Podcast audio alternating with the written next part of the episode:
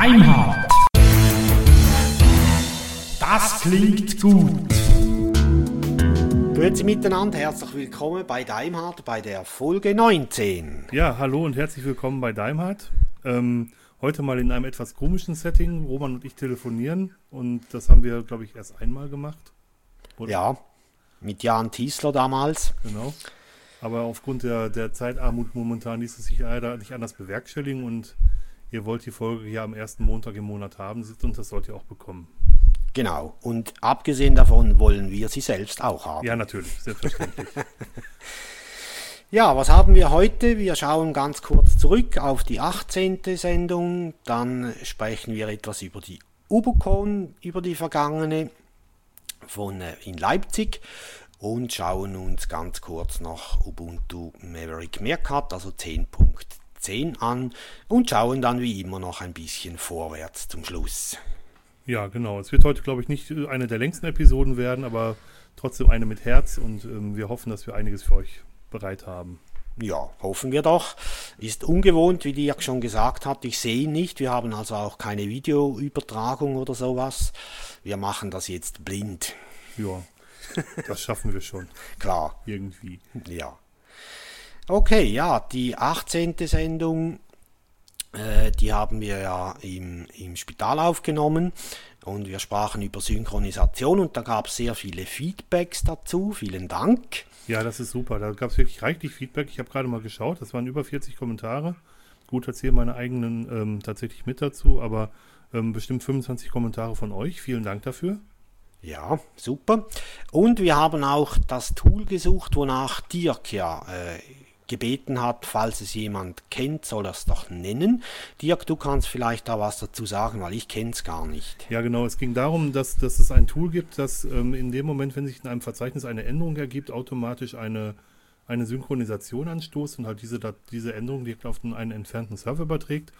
Das Tool heißt LSyncD. Das ist auch bei uns im Blog verlinkt in der Folge 18 und das setzt auf eine Eigenschaft des Kernels, äh, Kernels auf, die heißt iNotify iNotify sagt ähm, solchen Programmen eben, dass sich gerade was in einem Verzeichnis und in einem Dateisystem getan hat und lässt daraufhin ähm, bestimmte Prozeduren ausführen. Danke, da, Entschuldigung, danke für den Link. Super, und das haben wir dank euch gefunden oder wiedergefunden vielmehr. Ja, genau. Und äh, Dirk hast du schon benutzt, wohl kaum, oder bei deiner Ze Zeitknappheit? Nein, im Moment ist es wirklich schlimm, aber das wird sich hoffentlich bald ändern. Okay, dann können wir vielleicht mal darüber berichten. Wer weiß. Ja, wenn, wenn alles gut geht, gibt es im, im, Dezember eine Überraschung, aber das ist so groß, ist die Überraschung auch nicht. Ähm, wir werden mal schauen. schauen ja. Wir lassen uns überraschen, Dirk. Ja, ich mich auch. okay, jetzt bei mir fährt der Zug vorbei. Ich weiß nicht, ob man das hört. Ich hoffe nicht. Ich höre es nicht tatsächlich. Der ist schon durch jetzt. War auch ein Personenzug. Wenn dann der Güterzug kommt, dann wird es noch ein bisschen lauter. Ja, wir waren an der Ubocon in Leipzig vom 15. bis 17. Oktober 2010. Es war wieder einmal mehr eine sehr gelungene Veranstaltung. Mir hat es sehr gut gefallen. Leider konnte ich nicht so viel Zeit dafür aufwenden, wie ich ursprünglich wollte, weil es da ein paar flankierende Änderungen gab. Aber auf jeden Fall hat es sich gelohnt, den doch recht weiten Weg von insgesamt fast 1500 Kilometer zurückzulegen. Dirk, du hast ja auch etwa so viel ja, genau. Also runtergeraspelt. Ich fand es auch total klasse, mir jetzt auch richtig gut gefallen. Wir haben auch jetzt fast ein Dreivierteljahr daran äh, vorbereitet. Es ist toll zu sehen, dass dann auch wirklich was Vernünftiges hinten rauskommt. Die Entfernung war für mich genauso groß, aber glücklicherweise konnte ich halt Urlaub nehmen und war schon am Donnerstag in Leipzig, sodass ich ganz in Ruhe am Freitag mit der Ubocon starten konnte. Mhm. Ihr seid sehr spät abends erst gekommen, oder? Ja, um halb zwölf. Mhm. Wir hatten noch Stau in Stuttgart. Das war zu Freitag Nachmittag oder später Nachmittag. Das war ja eigentlich zu erwarten. Ja, leider. Mhm. Aber es ging halt nicht anders. Äh, aber wir sind gesund wieder da. Ja, großartig. Das ist das Allerwichtigste. Ja, genau. Wir hatten ja einen Besucherrekord oder hat man jetzt definitive Zahlen, Dirk, oder ist das immer noch ein bauchgefühlter Besucherrekord? Nein, ich habe die Zahl 253 gehört, also sprich, wir hatten 253 Besucher mhm. und ähm, das ist mehr, als wir bis jetzt je hatten. Und ja, ähm, ja ich kann nur sagen, es war toll. es ist auch schön, wenn so viele Leute wirklich, wirklich kommen und wirklich mitmachen. Das finde ich schon prima. Ja, ja. Wir hatten diesmal freitags kein offizielles Programm, beziehungsweise die, die Begrüßung war freitags, aber es gab keine Lightning, Lightning Talks wie letztes Jahr und die übrigen Jahre.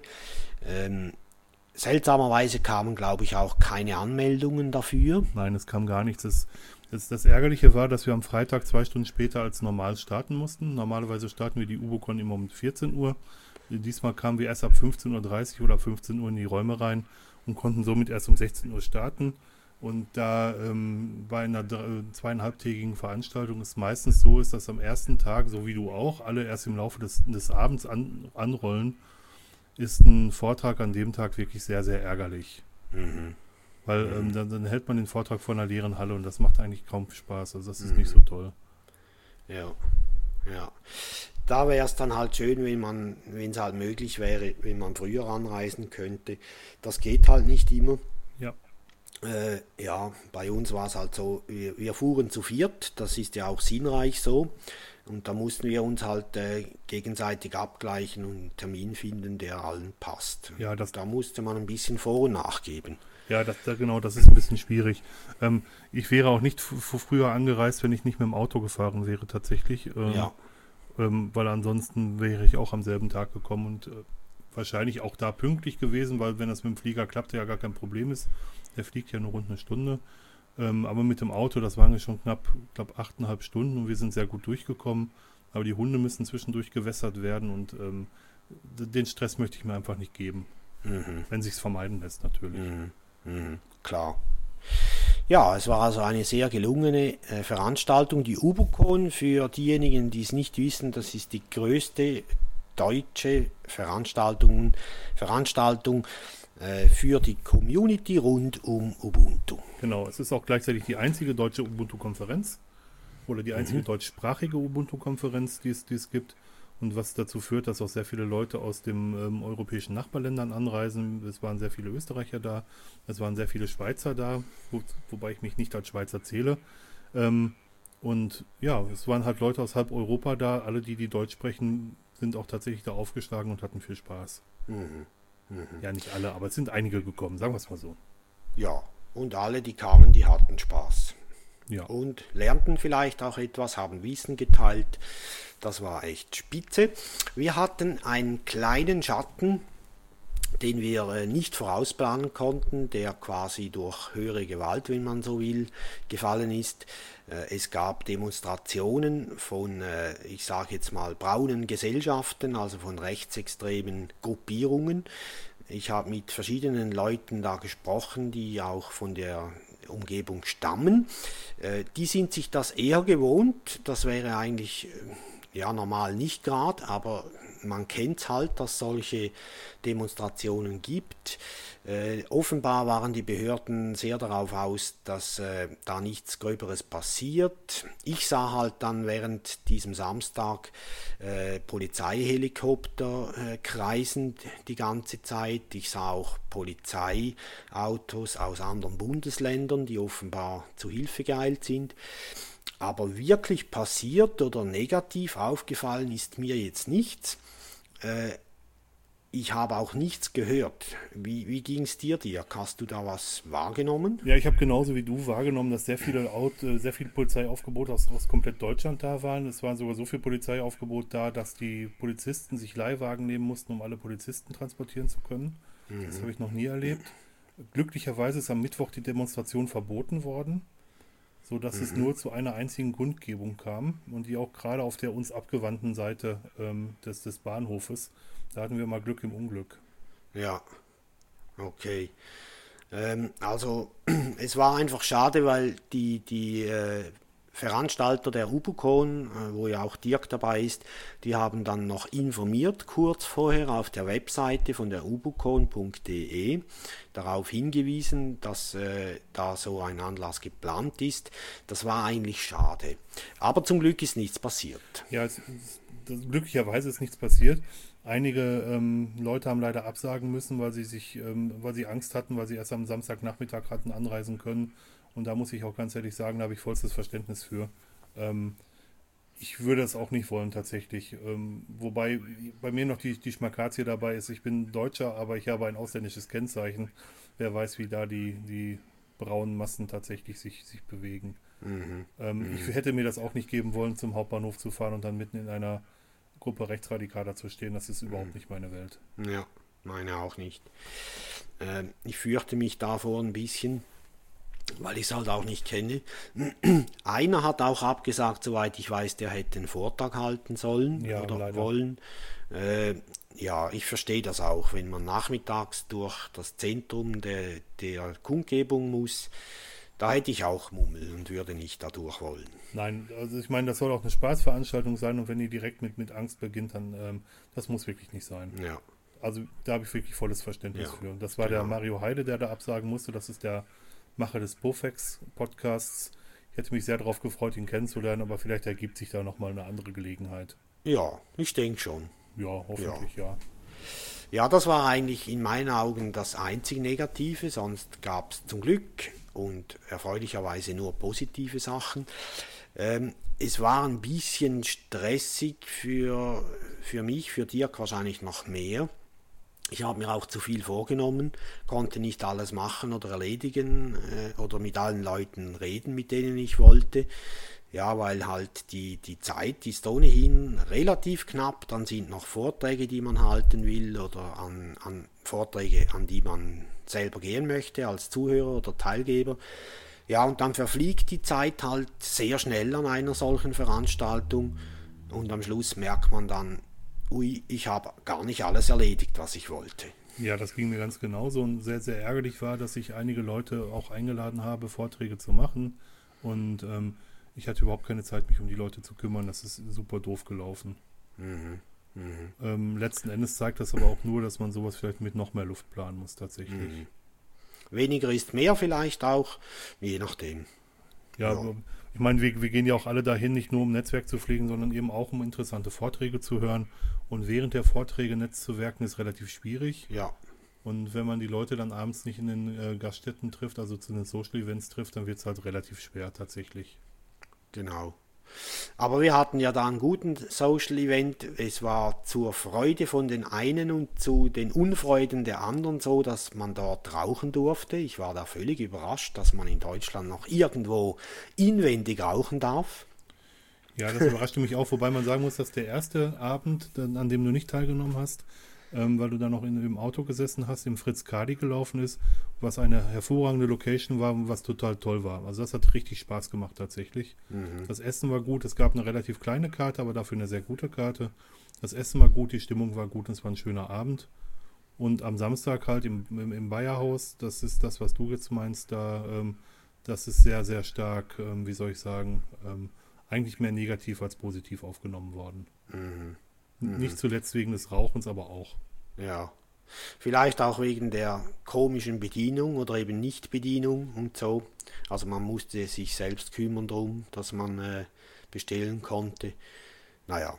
Aber äh, wichtig war, man war zusammen, konnte sich austauschen und äh, es hat trotzdem Spaß gemacht, auch im Bayerhaus. Das stimmt.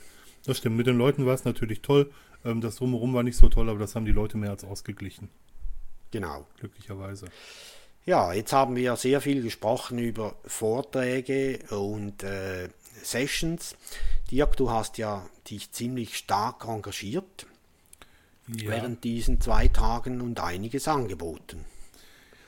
Ja, das habe ich, aber zum Glück halt mit sehr, sehr starken Kollegen. Von daher war das nicht ganz so viel Arbeit. Die Kollegen haben die meiste Arbeit gemacht und ich habe mich einfach nur dazu gestellt und ein bisschen was erzählt. Mit dir zusammen habe ich Installation, Parametrisierung und Benutzung von Wikis gemacht, was mir sehr viel Spaß gemacht hat, was aber leider aufgrund des ähm, zu dem Zeitpunkt noch sehr, sehr wackeligen Netzwerkes ähm, in der Live-Vorführung ein wenig untergegangen ist, muss man sagen. Wie hast du Das ist halt, wir, wa- man muss dazu noch sagen, wir waren die Ersten oder wir besetzten den ersten Slot. Genau, den ersten Slot am Samstag. Ja, und da war, ich glaube, zu Beginn hatten wir noch gar kein Internet. Genau. weil die WLAN-Lösung so nicht ging.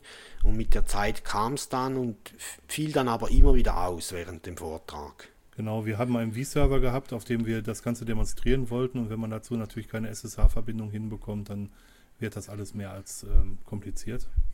Am Anfang hatten wir noch nicht mal ein Beamer-Kabel. Wir hatten Beamer von der Universität geliehen, aber es gab keine VGA-Kabel. Die mussten dann noch kurzfristig beschafft werden. Ähm, wobei ich nie den, mir nie in den Kopf käme, dass man, wenn man einen Beamer leiht, dass man auch noch ein Kabel extra dazu leihen muss. Das wäre äh, mir wirklich nicht in den Kopf gekommen. Und so, äh, es ist ein bisschen losgeholpert, das muss man wirklich so sagen. Ja, und dann hast du weiter gewirkt. Ja, direkt anschließend habe ich mit dem ähm, Ramon Kuckler zusammen, das ist äh, ein Kollege, mit dem ich mir einen Root-Server auch teile, zusammen noch mit Hampa, ähm, zum Thema Bare Metal Restore etwas gemacht, also ein, ein Restore oder ein, eine Rücksicherung eines Systems auf einem komplett kaputten, vormals komplett kaputten Server, einem, einem nackten Server. Und ähm, da haben wir die Erfahrung verarbeitet, die wir Anfang des Jahres gemacht haben mit unserem Root-Server, wo ähm, ein Dateisystemfehler den ganzen Server ins Nirvana verfrachtet hat. Und das hat sehr viel Spaß gemacht und da gab es auch einige interessante Diskussionen tatsächlich.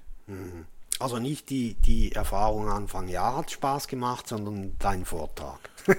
Ja und ja, also ich meine, die Erfahrung Anfang des Jahres war natürlich hässlich, aber letzten Ja. Endes ähm, haben wir beide oder wir alle was daraus gelernt und von daher hat es auch im Nach Nachhinein betrachtet Spaß gemacht. Okay. Ähm, ich, ich mag Systemadministration, das ist äh, sowohl Hobby und als auch Beruf. Von daher ist das schon okay. Ich mag es natürlich nicht, wenn es wirklich live ein kritisches System erwischt. Aber ähm, in Summe habe ich eine Menge daraus auch gelernt. Und das ist gar nicht unwichtig, denke ich mal. Ja, weiter ging es dann, wo andere Mittagspause gemacht haben oder als andere Mittagspause machten, habe ich die Mitgliederversammlung des Ubuntu Deutschland e.V. gemacht. Wir sind als e.V. verpflichtet, das einmal im Jahr zu machen. Ähm, haben wir die dieses Mal wie auch im letzten Jahr in, in live gemacht auf der, auf der Veranstaltung. Ansonsten haben wir in der Satzung stehen, dass wir die auch virtuell via IRC machen können, aber diesmal war es live. Und wir haben einige wichtige Punkte besprochen, die auch dringend besprochen, besprechen, besprochen werden mussten. Und ähm, ja, das war schon gut, muss ich sagen. Weiter ging es dann bei mir mit der Fragestunde für Serverthemen. Damit habe ich im letzten Jahr angefangen. Ähm, da ist nichts zu- dazu vorzubereiten. Da sitze ich einfach nur rum und moderiere. Also, die, na, ich muss das anders anfangen. Ähm, die Idee dahinter ist, dass sich Leute, die ein Interesse an Servern haben, einfach in einem Raum zusammentreffen und jeder darf Fragen stellen. Ich brauche ein Programm für XY, kennt da jemand was? Und dann kann man halt gegenseitig von den Erfahrungen profitieren. Das ist so der Hintergedanke des Ganzen. Ja. Und dann hatte ich Feierabend tatsächlich, zumindest ähm, für den ersten Teil, Ja. als aktiver Mensch. Ja. Dann machen wir Sonntag weiter. Nee, nee, nee, nee, nee. Jetzt bist du erstmal dran, was du am Ah. Samstag gemacht hast. Okay, also. Ja, der, den, den ersten Teil hat der Dirk schon beschrieben. Installation, Parametrisierung und Benutzung von Wikis, das haben wir zusammen gemacht. Äh, dann äh, habe ich am Samstag, äh, Radio Tux warst du noch? jawohl, genau, ich war bei Radio Tux noch äh, geladen. Wir machten dort die ordentliche wöchentliche Sendung. Live haben wir die gestreamt und natürlich auch nachher als Podcast zur Verfügung gestellt. Die war noch recht spannend. Ähm, die verlinken wir dann auch nachher noch in den äh, Sendungsnotizen. ja, und Samstagabend so zum Ausklang machten, veranstalteten wir dank der Hilfe von Karl-Heinz Geier eine Key-Signing-Party. Die war ja eigentlich geplant, soweit ich weiß, Dirk. Die ging dann irgendwie unter oder ich kenne die Zu- Zusammenhänge nicht. Wir haben dann einfach schlussendlich noch mit Karl-Heinz doch noch was ganz Gutes hingebogen. Ja, wir wollten unbedingt eine Key-Signing-Party machen und es gab keinen, der sich dazu bereit erklärt hat. Und als wir beide zusammen auf dem Frostcamp waren, hast du ein Interview mit dem Karl-Heinz Geier gemacht Genau. und hast dich mit ihm unterhalten. Und da hat er prompt seine Hilfe angeboten. Genau. Und das hat tiptop geklappt. Mittlerweile haben fast alle auch schon die Keys ausgetauscht. Also die Arbeiten, die nach der Party zu erledigen sind, schon gemacht. Da fehlen nur noch ein paar wenige. Ich zum Beispiel, ja. Ja, eins ums andere. Und äh, du hast ja Zeit bis im Dezember, glaube ich. Ja, 19. Die, meine ich, ja, ja. genau. Die wird ja immer angegeben bei, bei Karl-Heinz, bis wann man das erledigen soll. Äh, wir waren nicht sehr viele, aber doch immerhin so um die 20 oder so Ja, genau. Mhm. waren da mit dabei. Also das hat sich sicher für einige gelohnt auch. Ja, und dann äh, hatte, ich, hatte ich nachher dann auch Feierabend, beziehungsweise wir gingen dann eben in dieses ominöse Bayerhaus. Ja, genau. Aber das Key-Signing muss ich schon sagen, das war meine Erfahrung, das auch mit Karl-Heinz zu machen. Karl-Heinz hat eine Menge Key-Signing-Partys schon gemacht und wahrscheinlich auch mit die größten in, in Deutschland mitorganisiert. Und das läuft schon auf einem ganz anderen Level ab. Das muss man mal ganz klar sagen. Mhm. Der hatte keinen Zugriff auf seinen eigenen Server und hat mal eben was aus dem Hut gezaubert. Mhm. Das hat mich Genau. beeindruckt, muss ich gestehen. Ja, mich auch. Und hat das wirklich sehr professionell gemacht und schnell vor allem. Und hat uns auch äh, supportet vor der Veranstaltung, äh, um Fragen zu beantworten oder wenn die Technik nicht, nicht ganz klar war. Das war ein sehr guter Service von Karl-Heinz. Ja, absolut. Danke dafür, Ja. falls du uns hörst. Ja, wenn du uns zuhör zuhörst, danke Karl-Heinz. Und übrigens hat er mir schon auch zugesagt, wenn wir ihn wieder mal brauchen würden, ist er da. Der weiß gar nicht, was er sich selber antut. Der kennt uns nicht. Das wird kommen. Er wird er wird uns noch kennenlernen. Ja, ganz toll. Genau. Ja, und sonntags mussten wir dann auf die heilige Messe verzichten, weil die UBOCon schon früh begann. Ja, auch wieder um 9 Uhr, genau. Ja, Ich habe direkt mit praktischer Systemadministration Teil 2 losgelegt, mit Zeitmanagement, ähm, was eine sehr interessante Erfahrung war, weil ich im Moment wirklich absolut Oberkante, Unterlippe mit, mit, mit allem Möglichen voll bin. So, so belastet war ich noch nie, weil einige Projekte aus dem Ruder gelaufen sind. Ähm, aber es war vom letzten Jahr übergeblieben und ich hatte versprochen, das auf dieser UBOCon zu machen, dann habe ich es halt gemacht. Das Schöne war, dass ich das überhaupt nicht vorbereiten musste, weil das schon vorbereitet war. Wobei sich mittlerweile, das habe ich ja auch gemerkt, einige Sachen schon geändert haben und das hätte ich da eigentlich auch in, den, ähm, in die Begleit das Begleitmaterial einfließen lassen müssen. Aber das kommt noch. ja. Ja, und dann haben wir beide wieder was gemacht. Ja, Ubuntu zum Mitmachen war da. Es hat Spaß gemacht. Das war ja eigentlich eine, eine Session vom deutschen Loco-Team. Und wir haben versucht, äh, die Arbeiten vom Loco-Team etwas den, äh, dem Publikum näher zu bringen, mit der Absicht natürlich auch, äh, neue Leute zu rekrutieren. Ja. Wobei ich das relativ lustig fand, dass wir mit irgendwie 15 Leuten vom Loco-Team da waren und dass gerade mal drei Leute da waren, die sich dafür interessiert haben. Ähm, Ja. Das war ein wenig, ähm, ja, das war verwunderlich. Aber offenbar war das schon immer irgendwie so, habe ich mir sagen lassen. Ja, kann sein. Äh, aber ich fand es trotzdem noch, noch gut. Also mir hat es gefallen. Ja, und ich muss gestehen, ich habe einen Mordsrespekt vor dem Jochen Skulje. Das ist der, ähm, ja, ist der Leiter unseres ähm, Übersetzungsteams, das weiß ich gar nicht.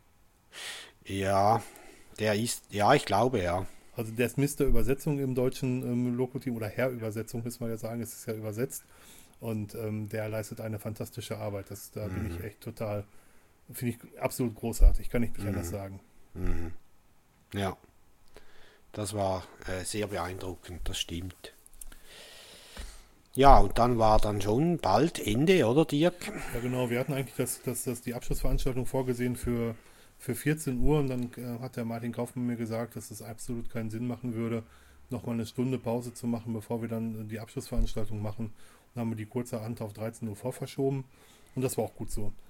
Das war, die, glaube ich, mit Abstand vollste Abschlussveranstaltung, die wir je hatten. Ich habe noch ein paar warme Worte gesagt und Kuchen verteilt und dann war die Ubicon auch schon wieder vorbei. Ja, und dann war Aufräumen beziehungsweise äh, die lange Heimfahrt. Du bliebst noch ein bisschen, glaube ich, Dirk, oder noch einen Tag? Ja, wir sind erst am, am, am Tag darauf gefahren tatsächlich. Ja, Und ähm, ja, das war ganz gut, auch noch mal ein bisschen runterkommen zu kommen und ein bisschen zur Ruhe zu kommen. Das war ganz okay. An dem Tag selber hätte ich nicht mehr fahren können. Also ich war so voll von Eindrücken und auch so geschafft von der Zeit, dass ich, glaube ich, ziemlich ähm, ja, viel zu gefährlich zu Hause angekommen wäre. Ja, das ist immer die Gefahr. Äh, Ich konnte mich darauf vorbereiten, also bin auch so in den Tag gestartet mit dem Wissen, dass es ein, ein strenges Ende nimmt. Aber das hat gut geklappt. Ja, wunderbar. Ja, also hat Spaß gemacht und äh, es gab natürlich viele Leute, die äh, gutes Feedback oder richtiges Feedback gegeben haben und gleichzeitig sich auch erkundigt haben, wo und wann denn die nächste Ubucon wäre. Ja, bis jetzt haben wir es geschafft, die Ubocon immer am dritten Wochenende im Oktober laufen zu lassen. Ähm, wir hoffen, das beibehalten zu können und der Ort steht noch nicht fest. Das passt ganz gut, weil dann sind hier nämlich Ferien. Ja, und äh, das wird man sicher wieder frühzeitig erfahren. Vielleicht nicht mehr ganz so früh wie dieses Jahr, weil dieses Jahr hat es irgendwo geleckt. Also geleckt, äh, ich meine, man hatte ein Leck, so meine ich das. Nein, wir wussten es einfach schon sehr, sehr früh I- und tatsächlich hat die Uni auch sehr, sehr früh schon äh, entgegenkommen äh, signalisiert, sodass wir es ganz, ganz schnell auch bekannt geben konnten. Ja, aber es ging doch irgendwo raus, obwohl es noch nicht sollte. Das habe ich noch irgendwie in Erinnerung. Das ist ja immer so. Äh, ich- fand ich aber witzig. ja, finde ich auch witzig. Ja. Ja. Ja, und wir wollen ja äh, auch dort, wenn es geht, wieder dabei sein. Und äh, deswegen sind, äh, ist das Organisationsteam ja auch darauf angewiesen, äh, wenn ihr Verbesserungswünsche habt oder überhaupt Wünsche habt oder Feedback ganz allgemein, dafür gibt es eine extra Seite auf der Website von der ubucon.de. Die kann Dirk, sonst ich habe sie offen, außer du hast sie auch offen, Ja, Dirk. das ist ubocon.de slash content slash feedback. Wir packen den Link noch in die, in die Kommentare hinein. Da ist ein bisschen Feedback zusammengefasst. gefasst. Wir haben eine Menge mehr Feedback bekommen. Wir haben auch ähm, eine Reihe an negativen Feedback bekommen, was total wichtig ist, weil wir können uns nicht verbessern, wenn, wenn uns nur Honig um den Bart geschmiert wird. Ähm, danke für das Feedback, das ist wichtig. Ähm, wir versuchen natürlich, das, das, das, das Gute zu erhalten und so weiterzumachen und die schlechten Sachen abzustellen. Aber bei so einer Veranstaltung ist es halt immer so, dass einige Sachen nicht ganz so laufen, wie wir uns das vorstellen. Aber ich glaube, dass es in Summe, und das ist das, der Konsens von allen, auch von denen, die negatives Feedback gem- äh, gegeben haben, ähm, dass es eine sehr gute Veranstaltung war, nur dass es halt an bestimmten Punkten einfach Verbesserungsbedarf gibt. Das finde ich auch in Ordnung. Ja, dafür machen wir ja auch diese Feedback-Runden. Genau, Sonst wird es ja nichts nützen. Ne? genau. Jetzt, falls Fragen auftauchen, ja, braucht ihr noch Hilfe oder kann man sich da äh, einbringen? Nicht nur bei organisatorischen Fragen, sondern auch inhaltlich den, an der Ubucon selbst. Da kann man, glaube ich, einfach sagen, selbstverständlich, klar. Immer und immer willkommen. Ich werde nächstes Jahr nicht mehr im, äh, im, im Core-Team sein, also im, im Organisationsteam sein, weil ich das einfach zeitlich gar nicht unterbringen kann. Und ich muss sagen, ich muss auch tatsächlich ein bisschen kürzer treten. Das Jahr war bis jetzt mit Abstand eins der heftigsten, ja, da vielleicht das heftigste, was ich bis jetzt hatte. Und ich muss mich mal auf ein paar wesentlichere Sachen konzentrieren, muss mich auch hier ein bisschen drum kümmern, dass, dass hier zu Hause alles läuft. Äh, da gibt es im Moment ein paar Sachen, die auch mal ein bisschen Vorrang haben müssen. Ähm, ja, es ist jeder willkommen mitzumachen. Ähm, was sehr, sehr schade ist, ist, ist dass die, ähm, wir haben zwei Monate den Call for Papers offen gehabt, also sprich die, ähm, die Anfrage nach, nach Vorträgen und grundsätzlich kommen die meisten immer kurz vor Ende dieser Frist. Dann haben wir das nochmal um einen Monat verlängert und dann kamen die nächsten Vorträge wieder kurz vor Ende oder sogar kurz nach dem Ende dieser Frist. Also es wäre ganz schön, wenn, wenn man sich, ähm, wenn die Leute, die was machen wollen, sich jetzt schon mal überlegen, ob sie Mitte Oktober, halt am dritten Wochenende im Oktober frei haben oder sich frei nehmen können. Und wenn sie sich jetzt schon überlegen, ob sie im nächsten Jahr was machen wollen. Mit einem Jahr Vorlauf ist, glaube ich, das äh, relativ schmerzarm realisierbar. Ja, ich denke schon. Ja. Und wenn man es ja so früh weiß, kann man sich auch recht gut einrichten, denke ich.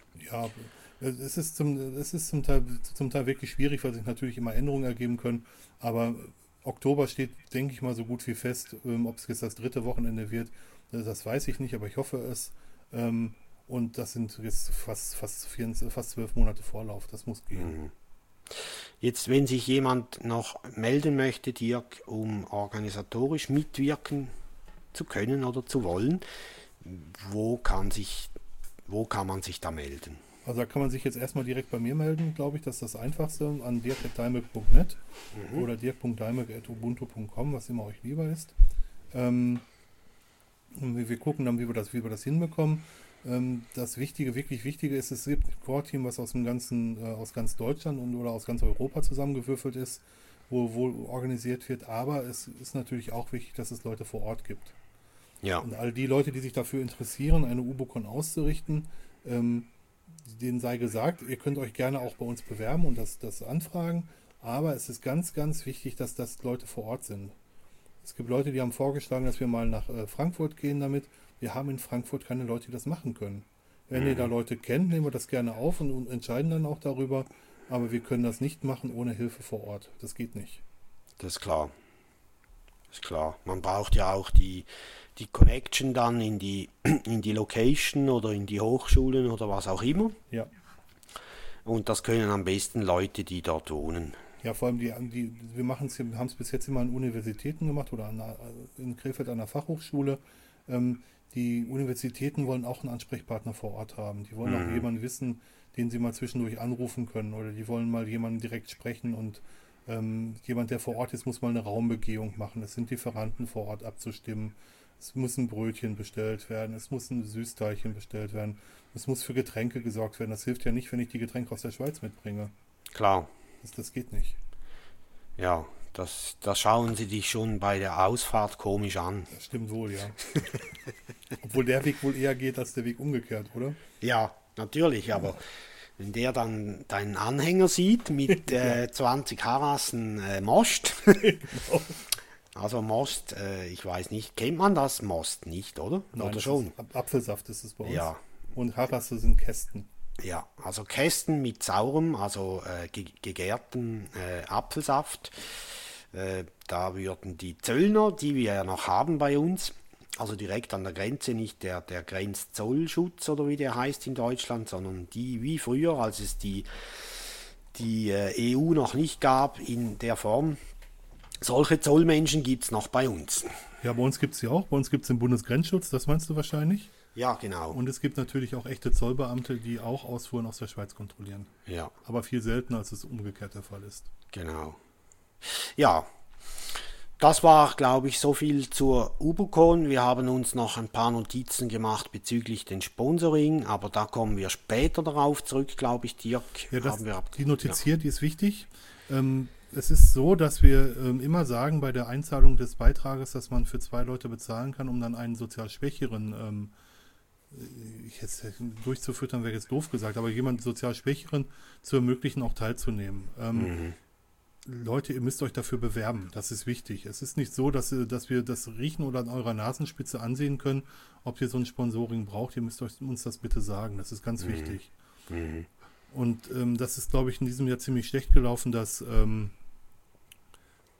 dass das sehr, sehr ungenügend von uns bekannt gegeben wurde. Wir hätten auch freie Hotelzimmer gehabt, für die nicht bezahlt äh, hätten werden müssen, weil wir einen Sponsor hatten, der uns fünf Hotelzimmer angeboten hat, kostenlos zu vergeben. Ihr müsst uns wirklich ansprechen. Meine Frau hat mir erzählt, die war auch mit, dass sie von mehreren Leuten angesprochen wurde, wie das denn ist. Ähm, ihr könnt auch mich direkt fragen. Ich reiß keinem den Kopf ab. Ähm, aber ihr könnt euch gerne auch an Silvia wenden, wenn ihr das wollt. Und die, die, die sagt es dann mir. Das ist auch gar kein Problem. Ähm, wichtig ist nur, dass ihr was sagt. Wir können niemanden ähm, tatsächlich vor den Kopf äh, oder in den Kopf hineingucken oder in die Geldbörse hineingucken und sehen, ob es dem gut geht oder nicht gut geht. Das funktioniert nicht. Dazu muss man ja auch noch sagen, dass der, der Verein Ubuntu Deutschland, also ist ja ein eingetragener Verein, der hat ja mitunter auch die Aufgabe, äh, sich gegeben dafür zu sorgen, dass man solche Sachen eben sponsern kann. Und wie Dirk schon gesagt hat, einige von uns, die haben ja etwas mehr bezahlt, genau eben deswegen, damit solche Menschen, die oder zu wenig oder fast zu wenig Geld haben, eben auch äh, dort teilnehmen können und nichts zu, zu bezahlen brauchen. Genau. Aber das muss man natürlich wissen. Man kann das auch per Mail machen, wenn man sich ein bisschen schämt oder so. Das ist, äh, man muss sich dafür nicht schämen. Man hat das absichtlich extra für die Leute eingerichtet. Genau. Und das ist, äh, ich denke, das ist überhaupt kein Grund, um, um äh, sich schlecht zu fühlen äh, oder sich verstecken zu wollen. Äh, wichtig ist, äh, dass Ehrlichkeit da ist und dann passt das. Ja, ganz genau. Also was wir in der Regel nicht machen, also erstmal, es muss sich wirklich keiner schämen, es kann jedem schlecht gehen, das ist überhaupt kein Problem und das wissen wir auch alle. Ähm, was wir selten machen, ist, dass wir die kompletten Kosten samt und sonders übernehmen, aber wir zahlen meist einen relativ guten, ähm, wenn es angefragt wird, einen sehr, sehr guten Fahrtkostenzuschuss und in diesem Jahr hätten wir sogar das Hotelzimmer ähm, durch den Hotelier, der die Zimmer gesponsert hat, übernehmen lassen können. Ihr müsst einfach fragen. Das heißt jetzt nicht, dass jetzt jeder, der es möchte, sich kostenlos da unterbringen lassen kann. Ähm, wir würden das schon auf gerne, gerne auf die beschränken, die, ähm, die es wirklich nötig haben. Aber für die ist auf jeden Fall eine Möglichkeit da, dass sie irgendwie daran teilnehmen können. Und wenn wir für euch eine Mitfahrge, also wenn es vielleicht für ein Bahnticket nicht reicht, finden wir bestimmt auch für euch eine Mitfahrgelegenheit. Also solche Sachen sind definitiv möglich.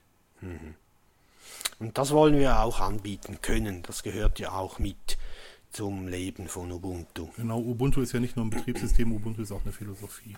Genau.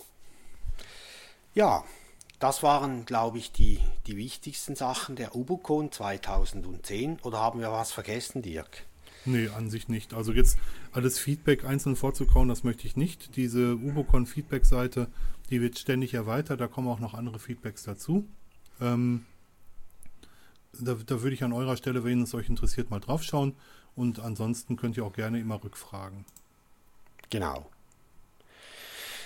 Ja, wir haben ähm, ein neues Ubuntu bekommen.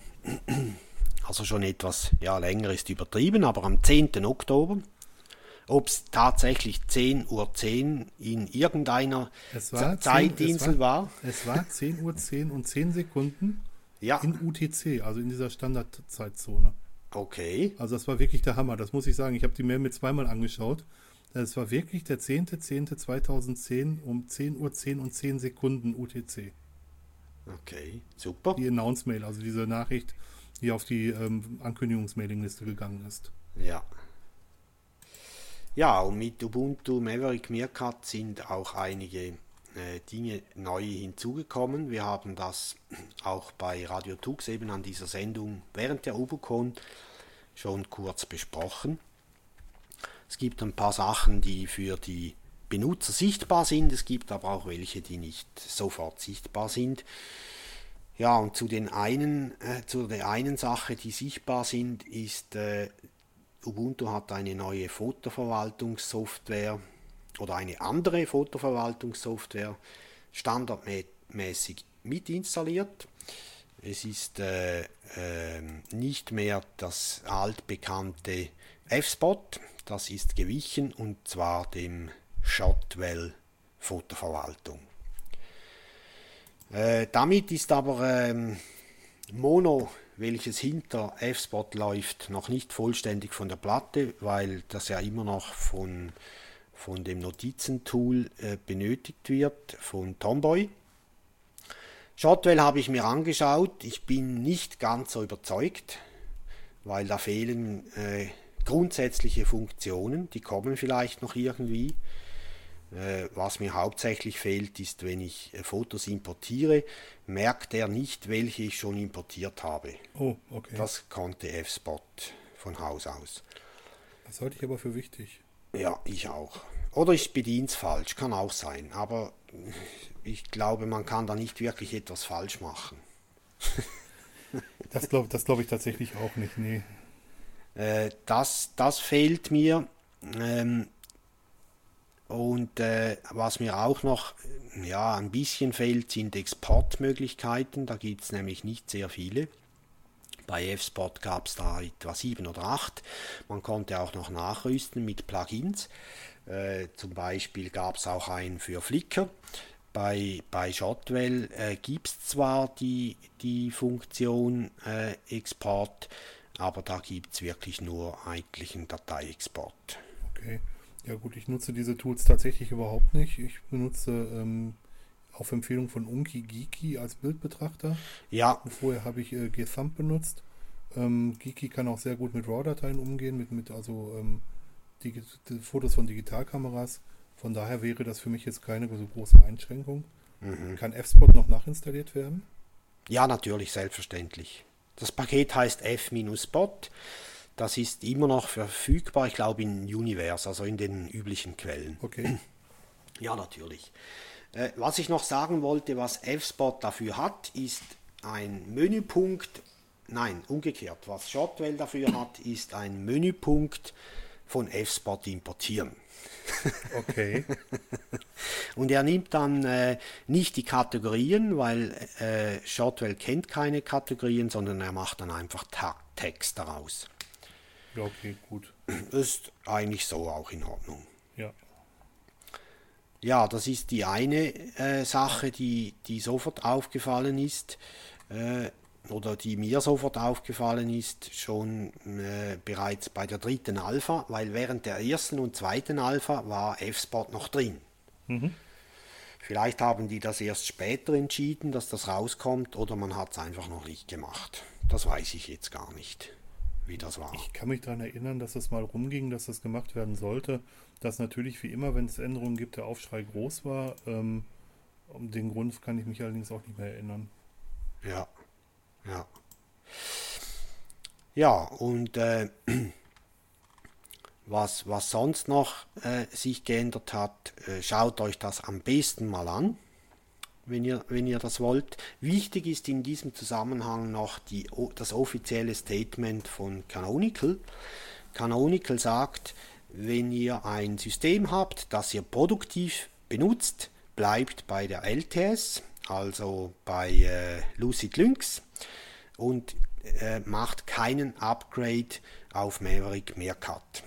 Weil Maverick Meerkat wieder so eine Zwischenversion ist, in der auch Sachen getestet werden und nicht ganz hundertprozentig sicher sind, währenddem das bei der LTS eher der Fall, der Fall sein sollte.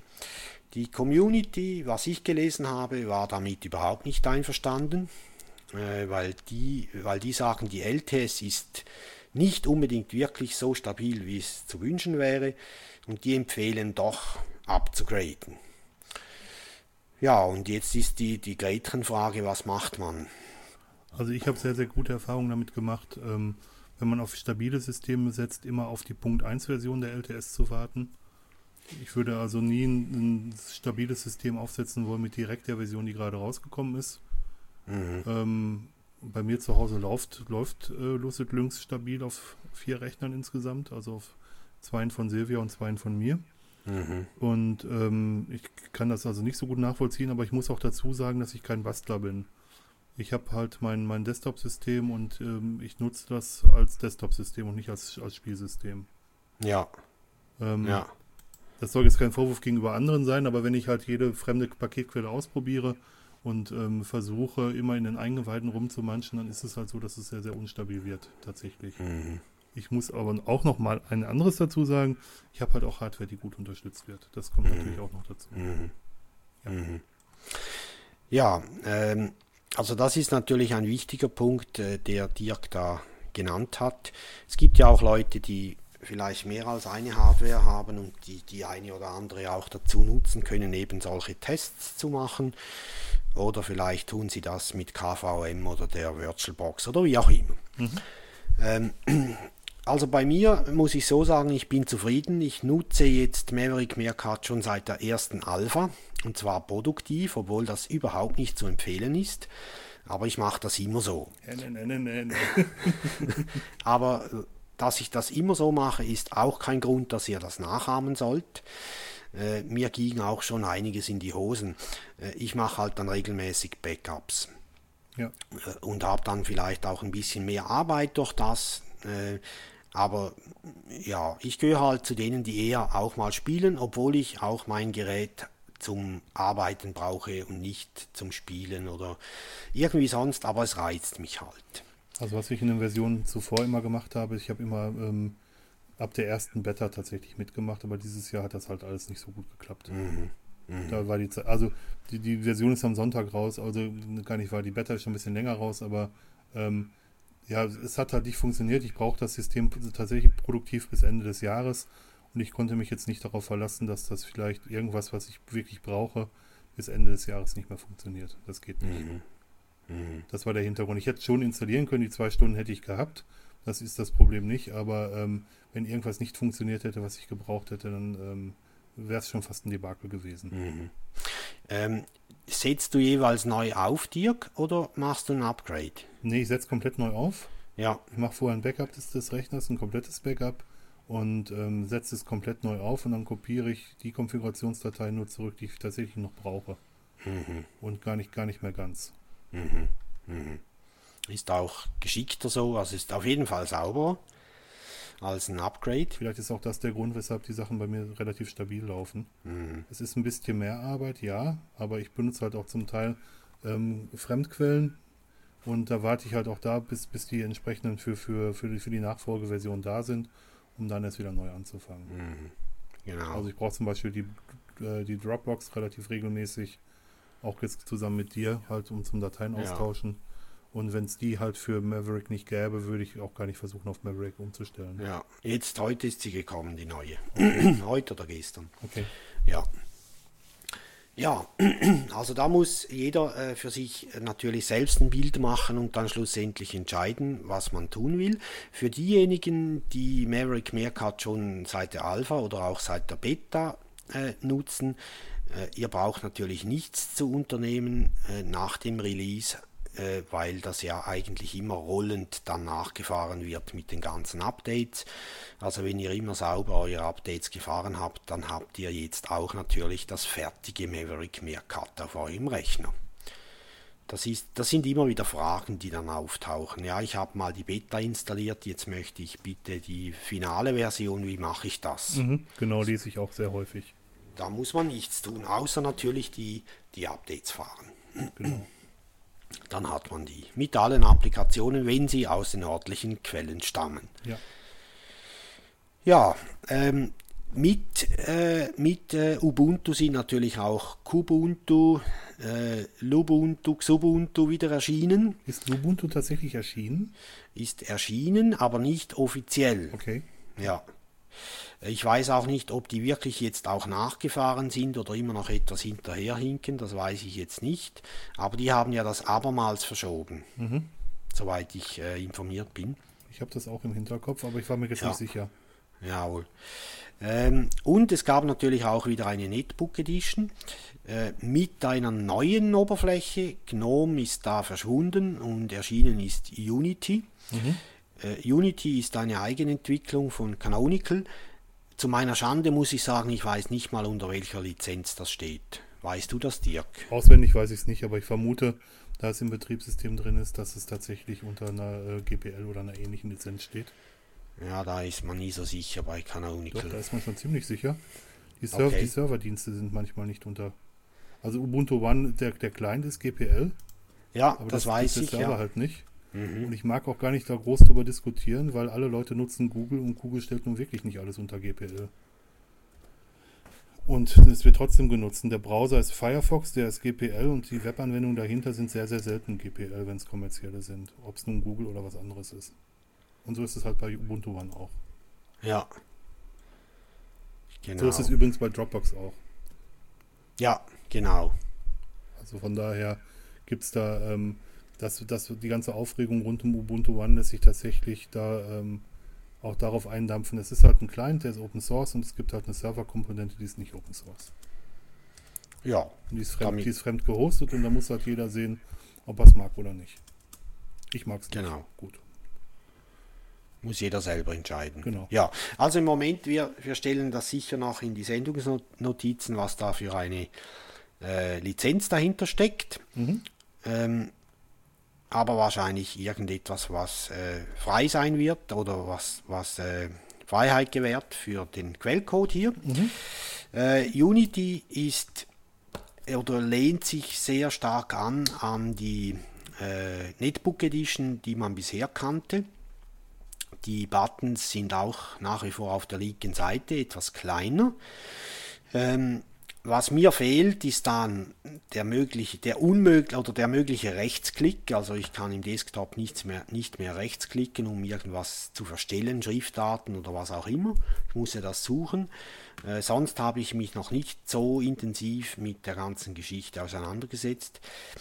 Müssen wir vielleicht bald tun, laut Mark Shuttleworth, der ja Unity ab der Version 11.04 der listige Wahl oder wie denn die Version heißt. Nein, listig stimmt nicht, aber Wahl stimmt. Äh, dort soll ja Unity als Standardoberfläche oder Standardarbeitsumgebung eingesetzt werden. Äh, das hat er ja vor zwei Tagen zur Überraschung von allen Beteiligten bekannt gegeben. Ja, das wird das Erste, was bei mir runterfliegen wird.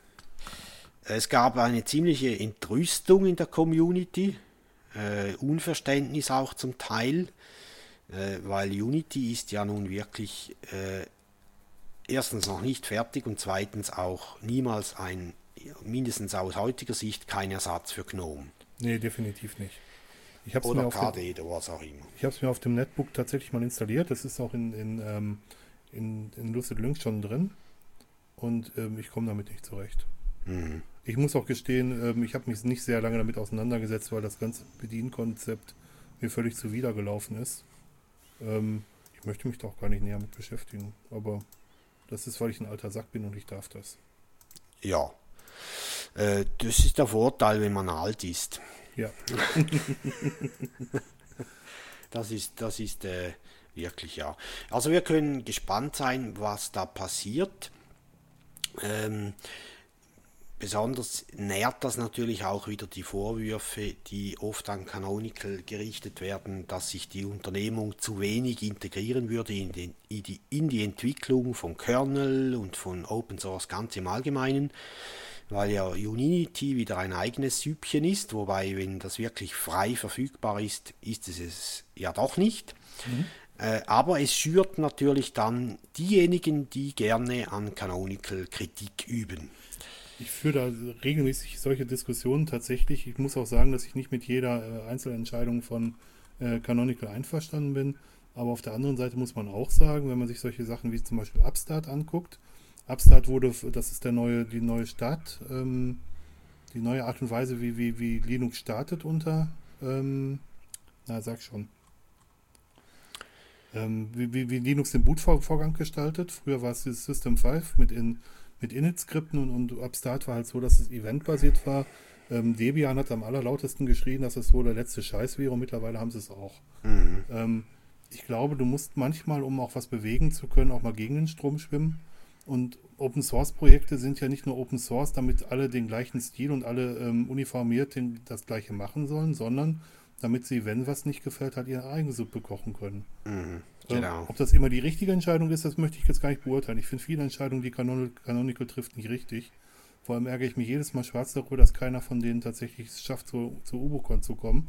Mhm. Aber ähm, die benutzen die Software so, wie sie lizenztypisch ein, einsetzbar ist. Mhm. Und sie treiben damit manche Sachen gut nach vorne und manche halt weniger gut. Mhm. Ja, das stimmt. Eben, die Vorwürfe, die sind natürlich zum Teil auch getarnt und dahinter steckt Neid mhm. äh, oder Eifersucht. Äh, das muss man auch mal sagen hier. Ja, definitiv. Ja. Wobei ich auch nicht alles unterstütze, was Canonical macht.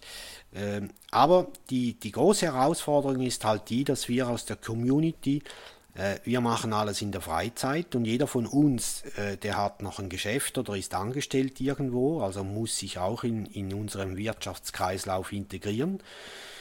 Naja, und wenn man jetzt in der Rolle als Freizeitler in der Community äh, auf, auf diejenigen äh, trifft, die halt äh, die Community und die wirtschaftliche Seite äh, zu vereinen suchen, dort gibt es dann immer bei dieser Schnittstelle gibt dann oft Herausforderungen, Meinungsverschiedenheiten, Glaubenskriege und so weiter. Ich glaube, das wird uns noch eine ganze Weile beschäftigen. Das denke ich auch. Nun muss, nun muss man ja neidlos zugestehen, dass ähm, Ubuntu oder vielmehr Canonical es bis jetzt noch nicht geschafft hat, glaube ich, tatsächlich profitabel zu werden. Mhm. Aber sie haben es zumindest geschafft, mit ihren Entscheidungen Endbenutzer für Linux zu begeistern.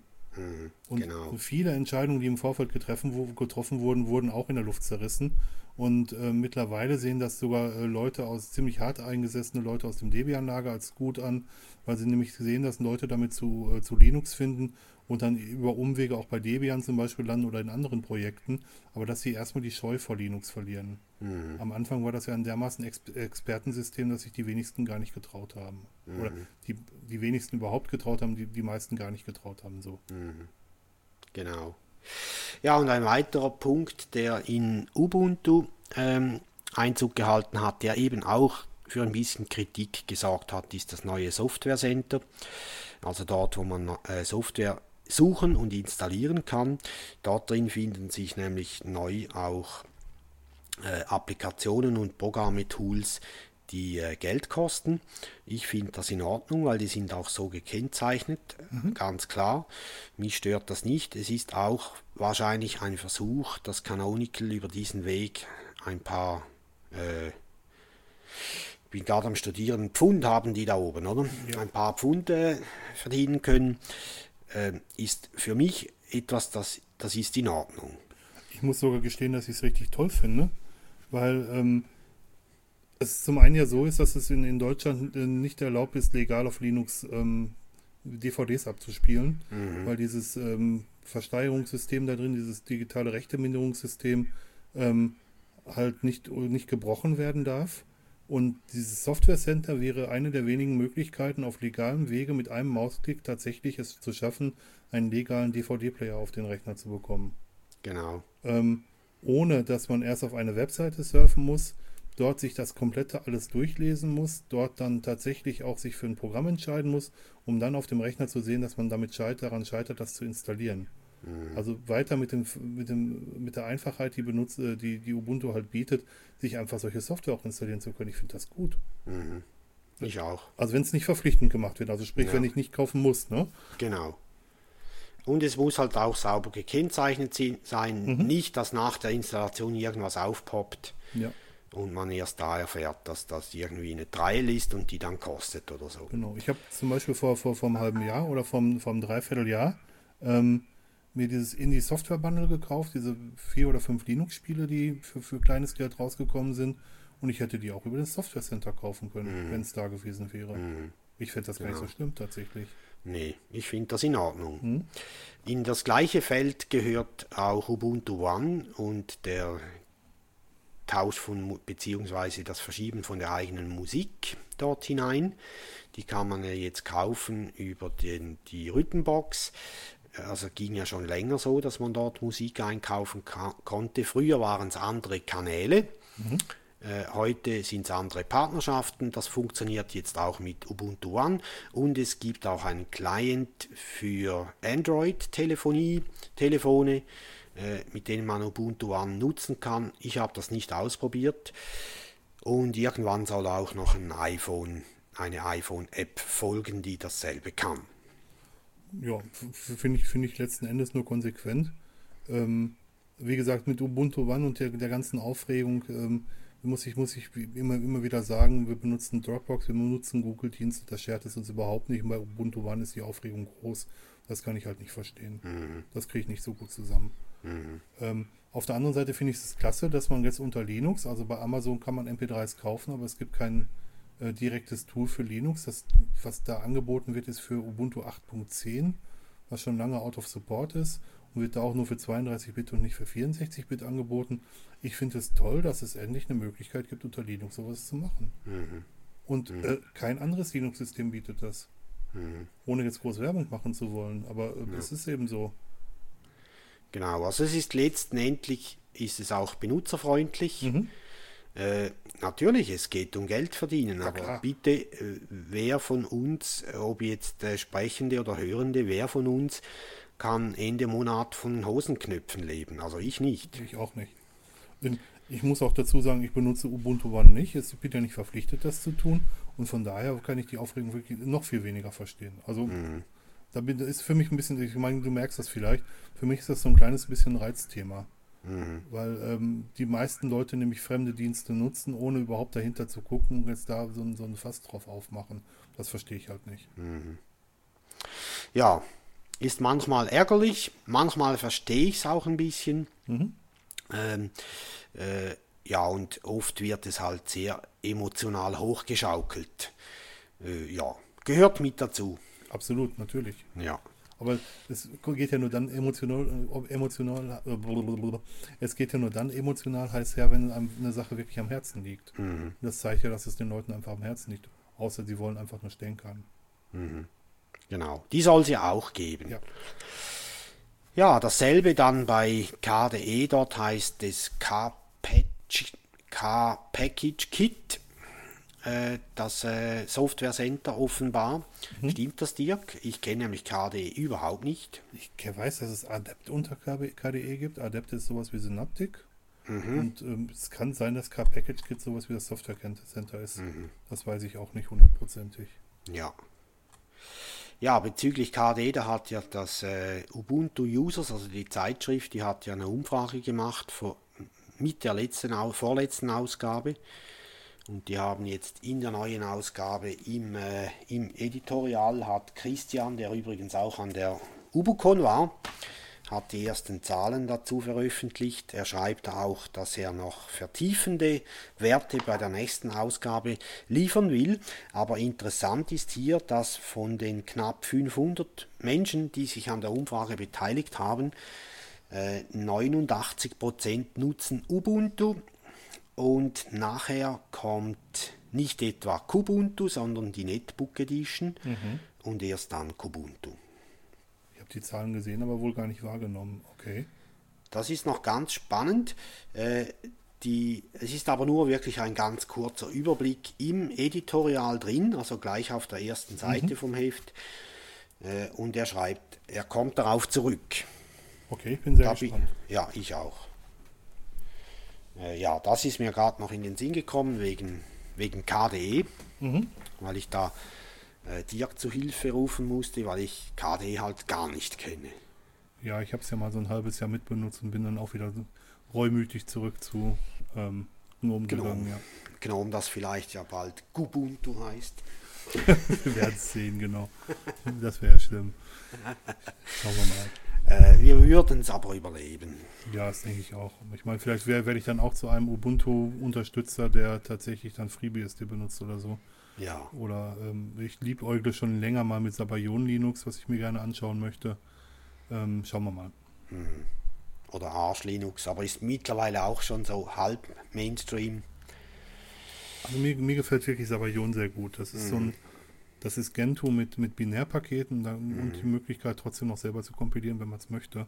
Mhm. Ich habe das mal testweise auf dem alten Notebook installiert und das hat mich echt begeistert. Also das heißt Binärpakete, das bedeutet, die sind schon vorkompiliert Genau. wie bei Ubuntu Genau. oder Debian. Genau. Äh, und Gentoo macht ja standardmäßig die, die Kompilierung erst auf dem Rechner, also erst nachdem die Pakete heruntergeladen wurden, werden die kompiliert. Genau. Das hat den Vorteil, dass sie halt äh, passgenauer auf den Rechner passen nachher. Äh, aber äh, so ein Open Office oder neuen LibreOffice, das dauert dann irgendwie so drei, vier Stunden oder so. Wenn du damit hinkommst, ich glaube eher, dass die je Nacht durchkompilieren tatsächlich. Ja, Ähm, ich habe eine gute Erklärung. Also man kann tatsächlich so 2, 3 bis 5 Prozent Leistungssteigerung rausholen. Ich habe eine gute Erklärung dafür gehört, wo, warum man das nutzen könnte. Und zwar hat einer gesagt, dass er keinen Bluetooth hat und warum soll er den ganzen Bluetooth-Kram mit äh, kompilieren, mhm. wenn er es sowieso nicht braucht. Das kann ich gut verstehen. Ich möchte mal wissen, was derjenige tut, wenn er sich einen Bluetooth-Dongle kauft, weil er den braucht. Muss er dann alles nochmal kompilieren? ja, die Frage ist auch, was machst du bei den Updates? Du musst ja auch ja immer die entsprechenden Teile wieder neu kompilieren. Nicht alles, ne, aber das, was neu kommt. Genau, Äh, mir wäre der Aufwand einfach zu groß. Mir auch. Und da kommt halt Sabayon in diese Richtung rein, ähm, was Binärpakete mitbringt und was halt für Bleeding Edge, also für die allerneuesten Pakete tatsächlich auch ähm, sagt, dass du es selber kompilieren kannst, Ja. wenn du es magst. Ja. Legen wir in die Sendungsnotizen den Link dazu. Mhm. Wir wären aber eigentlich bei Maverick Meerkat Oh, und schweifen ja. ab. Aber wie Dirk schon gesagt hat, wir sind alt, wir dürfen das. Ja, genau. Und unsere, unsere Kunden, hätte ich jetzt fast gesagt, unsere Hörer lieben uns ja auch dafür. Genau. Ja, ich habe ganz kurz noch mit Maverick Meerkat äh, GNOME 3.0 bzw. die GNOME Shell ausprobiert. Äh, die lässt sich sehr einfach installieren. Ich werde einen Link setzen in den Sendungsnotizen, der auf das Wiki von ubuntuusers.de zeigt. Dort ist das ganz schön beschrieben, wie man sich das einrichten kann. Und zwar so, dass man es auch ganz einfach wieder wegkriegt, Oh, falls einem das nicht gefällt. Äh, rein optisch hat mir das sehr gut gefallen, funktionell überhaupt nicht. Okay. Aber wie gesagt, ich bin alt. Die jüngeren Hörer möchten das bitte selber anschauen und selbst beurteilen dann. Ich mag mich jetzt täuschen, aber ich meine, die GNOME Shell hätte man auch unter Lucid noch installieren können, wenn man wollte. Ja, ich glaube sogar schon noch früher. Es war einfach noch komplizierter damals. Ja, das kann sehr gut sein, dann Ja. habe ich es richtig in Erinnerung, ja. Aber jetzt braucht man eigentlich ein Paket, das halt neu auch sauber äh, die Abhängigkeiten mitzieht Ja, und äh, muss in zwei Dateien äh, eine Änderung anbringen äh, mit Root-Rechten und dann äh, eigentlich nur GNOME neu starten. ah, okay, gut. Und das gleiche wieder, wenn man, wenn man äh, das wieder weghaben will, dann muss man im, im äh, Konfigur Konfigurationsfile von GNOME etwas ändern und im Autostart. Okay. that's it. Ja, ich merke bei mir, dass ich kein, kein typischer Anwender bin, weil ich im Endeffekt, sag ich mal, ein Bündel von vielleicht maximal zehn Programmen regelmäßig benutze. Mhm. Und ähm, bei mir ist immer ein Terminalfenster offen, bei mir ist immer ein Mailprogramm offen, immer der Firefox. Und dazu kommt dann noch Audacity für die Podcasts, XChat fürs IRC, ähm, Empathy für, für, für Java, wenn ich es mal brauche. Ähm, wenn ich programmiere, dann wird es Eclipse und das war es im Großen. Ja, ein paar, ein ganzes, ganzen Haufen Kommandozeilen-Tools. Mhm. Ähm, aber letzten Endes kann ich das mit jeder grafischen Oberfläche machen. Mhm. Und Mhm. mir kommt halt nur um entgegen, weil es sehr, sehr aufgeräumt ist. Ja, genau, mir auch. Darum gefällt es mir auch so sehr. Gnome Shell wirkt auch aufgeräumt. Ähm, ich musste mich einfach zunächst mal zurechtfinden und tat mich ein bisschen schwer auch damit. Was mich aber positiv überrascht hat, ist, wie äh, Zeitgeist gut funktioniert innerhalb von Gnome Shell. Man kann ja den Zeitgeist auch mit Gnome 2.3 nutzen. Äh, da liefert es aber nicht 10% von dem, was es in der Shell drin bringt. Also in der Gnome Shell. Okay. Es ist schon fantastisch, wie das dort funktioniert und auch wirklich alles, wenn man will, protokolliert, was dateimäßig passiert äh, und man findet die auch schnell. Mhm. Also man kann dann nach irgendwelchen Metabegriffen suchen, äh, die finden dann auch äh, das Richtige. Okay. Sofern sie irgendwo vorhanden sind, das ist ja klar. Ja, klar. Ja, also das ganz kurz. Ich habe aber Gnome Shell wieder weggemacht und wieder das normale Gnome drauf. Weswegen habe ich vorher schon gesagt, ich wiederhole es jetzt nicht. ja, und die, die Netbook-Variante haben wir auch äh, kurz angesprochen. Äh, KDE kann ich nicht viel, nicht viel dazu sagen und Xubuntu habe ich mir auch nicht angesehen. Zu KDE kann ich vielleicht eine Sache sagen, dass ich meine zu wissen, dass es jetzt KDE 4.5.1 ist, also 4.5 in jedem Fall, ähm, was mit Maverick Mercat ausgeliefert wird und das etwas, ähm, sag ich mal, fehlerhaftere 4.4 aus Lucid ablöst tatsächlich. Also für KDE-Leute sollte, sollte es sich wirklich lohnen, auf Maverick umzustellen.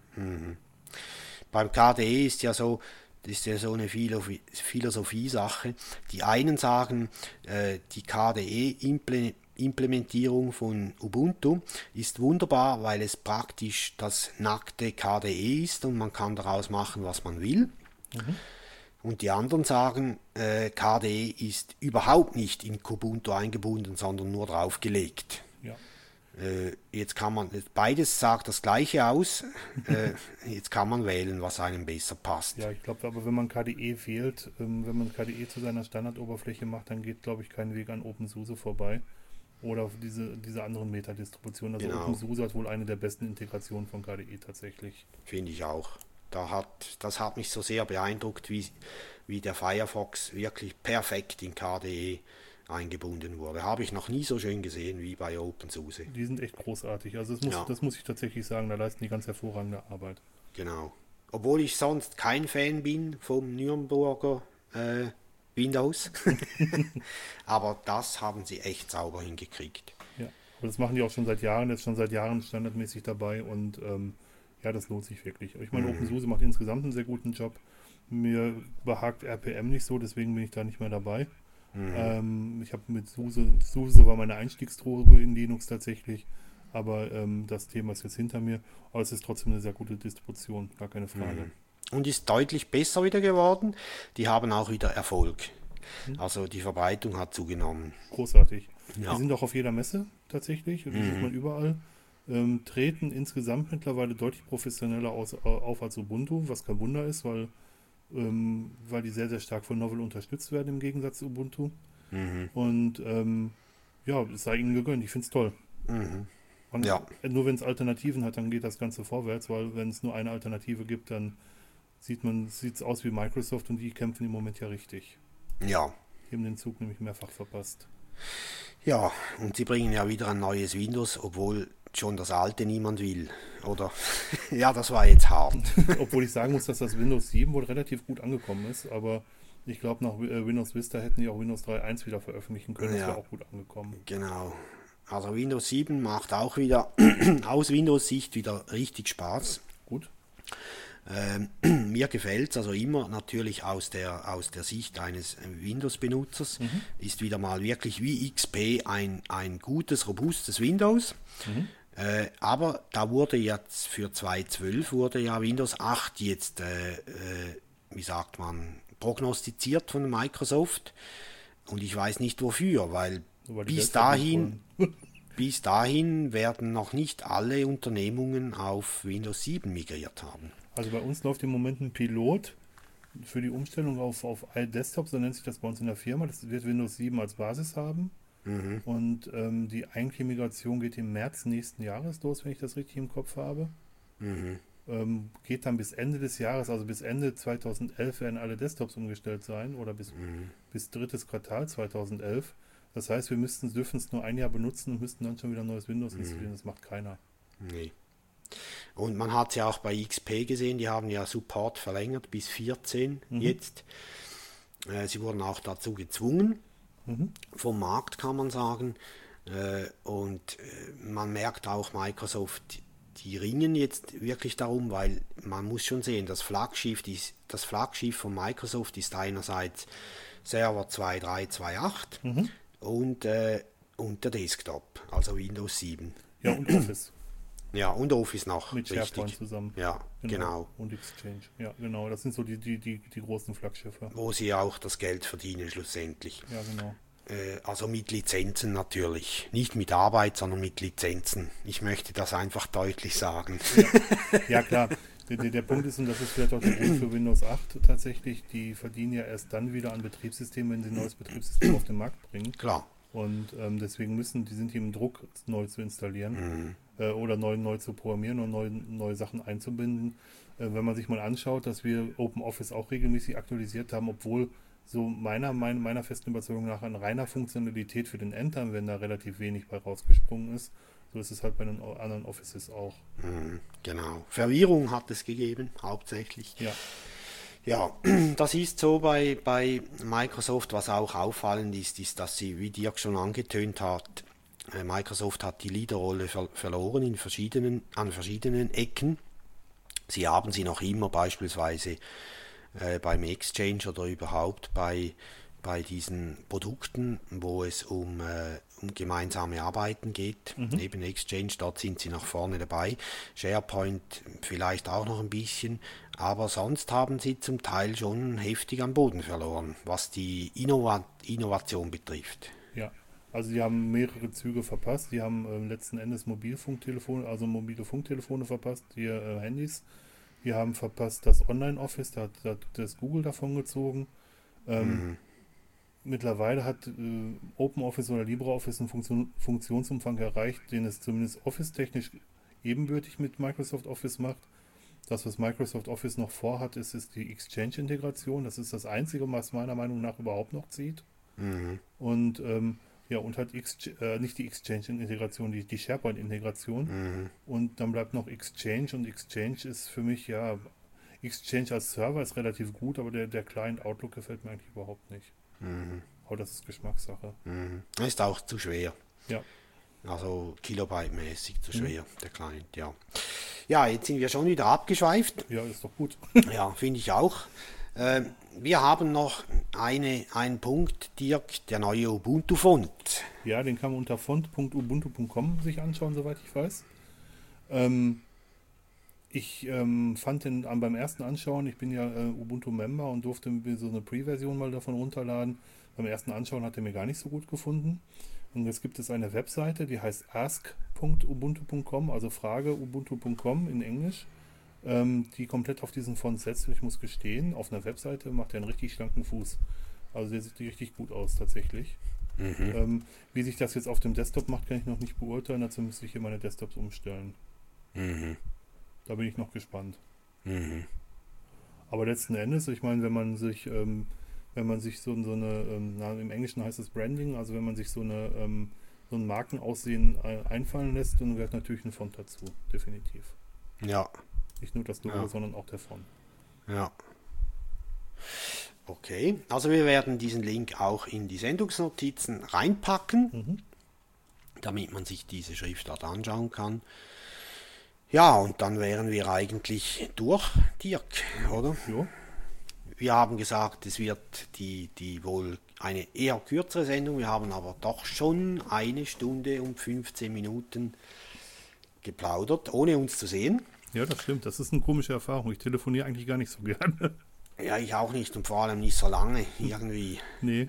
Aber wir sind ja hier in der Schweiz mittlerweile ein ganz klein wenig fortgeschrittener und telefonieren im Festnetz äh, zu einem äh, Pauschalpreis. Ich nicht. Du nicht? Nein. Dann hast du nicht äh, Infinity oder wie das heißt. Genau, weil ich damit mein Internet sowieso nicht schneller mache und so viel Ja. telefonieren wir nicht, dass sich das lohnen würde. Ja. Also ich- die Telekommunikationspreise hier sind wirklich noch sehr, sehr hm, herausfordernd. Genau, so zwischen den Bergen, da gibt es Täler und dort kostet Telefonieren viel. Ja, das stimmt wohl. Ja, aber dafür habe ich's und deswegen habe auch ich Dirk angerufen. Okay. Das ist auch gut so. Genau. Ja, Aber mich hätte es andersrum auch nicht umgebracht. ja, natürlich. Also so teuer ist jetzt das Festnetztelefonieren auch wieder nicht stimmt, und ja. auch nicht im, äh, im mobilen Netz, wenn man das Netz nicht verlässt. Mhm. Aber das ist ja in Deutschland auch nicht anders. Das stimmt, das stimmt. Ja. Ausblick. Der Dirk geht, glaube ich, an die Open Rhein-Ruhr. Jawohl, die ist dieses Jahr in Oberhausen. Ich fliege ähm, dahin, erstmal weil es in meiner Heimat ist und weil ich das gerne unterstützen möchte. Das ist die zweite Open Rhein-Ruhr mit sehr hochkarätigen Vorträgen. Ähm, ich hoffe, dass ich den Mika Prokop von Gremmel kennenlernen werde. Der hält auch einen Vortrag. Ähm, aber ich nutze das natürlich auch, um meine Eltern zu besuchen. Das ist das eigentlich Wichtige im Moment, ähm, weil ich die vielleicht zwei, dreimal im Jahr sehe und da möchte ich wenigstens die zwei, dreimal auch nutzen, mal Hallo zu sagen. Jawohl. Also 13. und 14. November dieses Jahr Genau. in Oberhausen. Äh, Dann haben wir noch den Linux-Tag in Dornbirn in Österreich. Der findet am Samstag, den 27. November statt.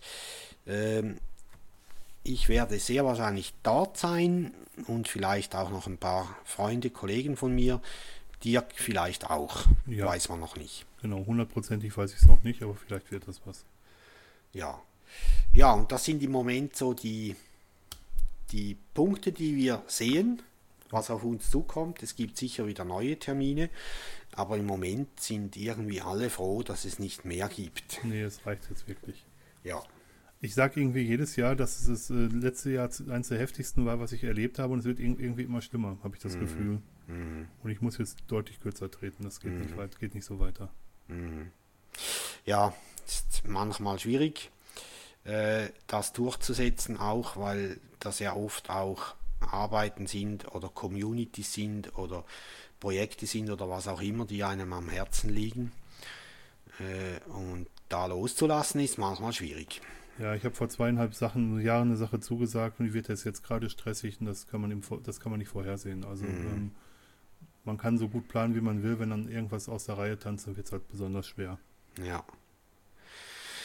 Ja, das sind halt die, die äh, Herausforderungen, die wir haben. Genau. Jedem, jedem sein Kreuz. Genau. Ja, das war's eigentlich. Ja, auch von meiner Für- Seite. für die Folge 19. Nächstes Mal die 20. Wieder eine runde Zahl. Und äh, ja, wir sagen noch Danke fürs Zuhören. Ja, danke euch. Und ähm, ja, einen schönen Tag, einen schönen Abend. Danke, tschüss zusammen. Tschüss. Macht's gut. Tschüss. Deinhard. Das klingt gut.